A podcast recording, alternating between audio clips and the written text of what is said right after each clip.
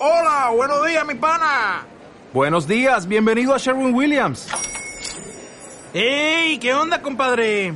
¿Qué onda? Ya tengo lista la pintura que ordenaste en el ProPlus app. Con más de 6.000 representantes en nuestras tiendas listos para atenderte en tu idioma y beneficios para contratistas que encontrarás en aliadopro.com. En Sherwin Williams somos el aliado del PRO.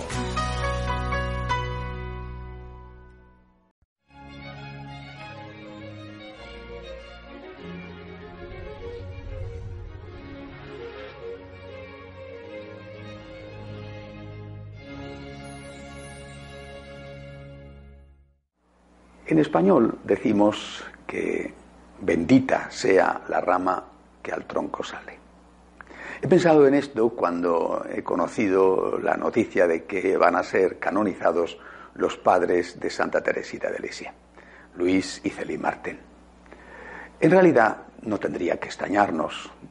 Yo creo que es o debería de ser lo normal. Cuando una persona vive el Evangelio con tanta intensidad, que la Iglesia considera que se puede afirmar que está en el cielo, es decir, lo canoniza, lo normal es que eso lo haya aprendido en su casa. Lo normal, no digo que ocurra siempre, por desgracia es mucho más frecuente el hecho de que de padres extraordinarios, padres católicos que han dado el mejor ejemplo, los hijos o no todos los hijos sigan ese camino, por lo menos en nuestra época. Pero lo normal es o debería de ser que si un hijo es santo es porque sus padres previamente lo eran y que fue en su casa donde vio el ejemplo a seguir y donde recibió la formación que necesitaba para llegar a la santidad. Así que eh, bienvenida la noticia de la canonización de Luis y Martín y desde luego eh, nos alegramos eh, de una forma especial porque la Iglesia está proponiendo el ejemplo de un matrimonio que ambos fueron santos.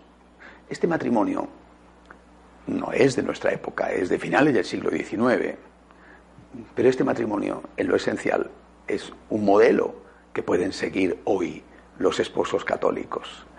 Ellos también tuvieron problemas. Entre otras cosas tuvieron que pasar una terrible guerra, con todas las penalidades que eso significa afrontaron la enfermedad. Ella murió relativamente joven y dejó a su esposo con cinco hijos. Tuvieron muchos hijos, nueve, y vieron morir a cuatro. Es decir, ambos supieron lo que eran los problemas de la vida. Y eso, aunque eh, el tiempo sea distinto, los problemas obviamente sean diferentes, eso es lo esencial, eso es lo que vale, eso es lo que la Iglesia quiere proponer como ejemplo. Pero además me alegra especialmente el hecho de que esta noticia se produzca en un momento en el cual estamos en pleno debate sobre eh, la familia, preparando el próximo sínodo sobre la familia. Eh, en este contexto se conoce la noticia y en este contexto serán canonizados porque tendrá lugar justamente en el marco del sínodo. En un sínodo en el cual se está debatiendo sobre la comunión de los divorciados, es decir, si se puede o no recibir la comunión en pecado mortal, en un sínodo en el cual quizá, parece probable, se debata sobre la aceptación de la homosexualidad y del matrimonio gay, en un sínodo en el cual eh, quizá, parece probable, así lo han dicho algunos cardenales, se tiene que abrir la puerta mm, de la comunión y por lo tanto la aceptación de cualquier relación sexual extramatrimonial, eh, en ese momento la Iglesia, presidida por el Papa, dice que hay que mirar a estos esposos católicos que son de hace un poco más de un siglo y que desde luego no vivieron todas estas cosas, no practicaron todas estas cosas que algunos hoy quieren proponer incluso, no solamente como válida, sino hasta como modelo. Cabe pensar que debajo de un altar presidido por la imagen de Luis y Celí Martín, cabe pensar que ahí se va a celebrar una boda gay. Cabe pensar que ahí se va a dar la comunión a personas en pecado mortal. Yo creo que no.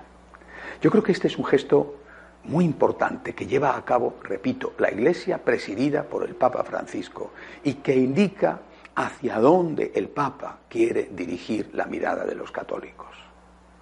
A mí me parece que ya este hecho simplemente significa que algunos de los que están esperando determinados cambios se van a encontrar muy sorprendidos porque esos cambios no se van a producir. Tenemos que pedirle a los esposos Luis y Martín que intercedan por las familias, por esas familias con problemas, por esas familias que quizá se han roto, la suya no fue una familia rota, pero que, habiéndose roto, necesitan la ayuda de Dios para seguir adelante, no por un camino equivocado, sino por el camino verdadero, el camino de la misericordia y no el camino de la tolerancia. Encomendemos el próximo sínodo a estos ya beatos, próximamente santos, para que sea siempre fiel a la tradición de la Iglesia, para que la misericordia sea siempre la que reine, sin olvidar a la verdad. Hasta la semana que viene, si Dios quiere.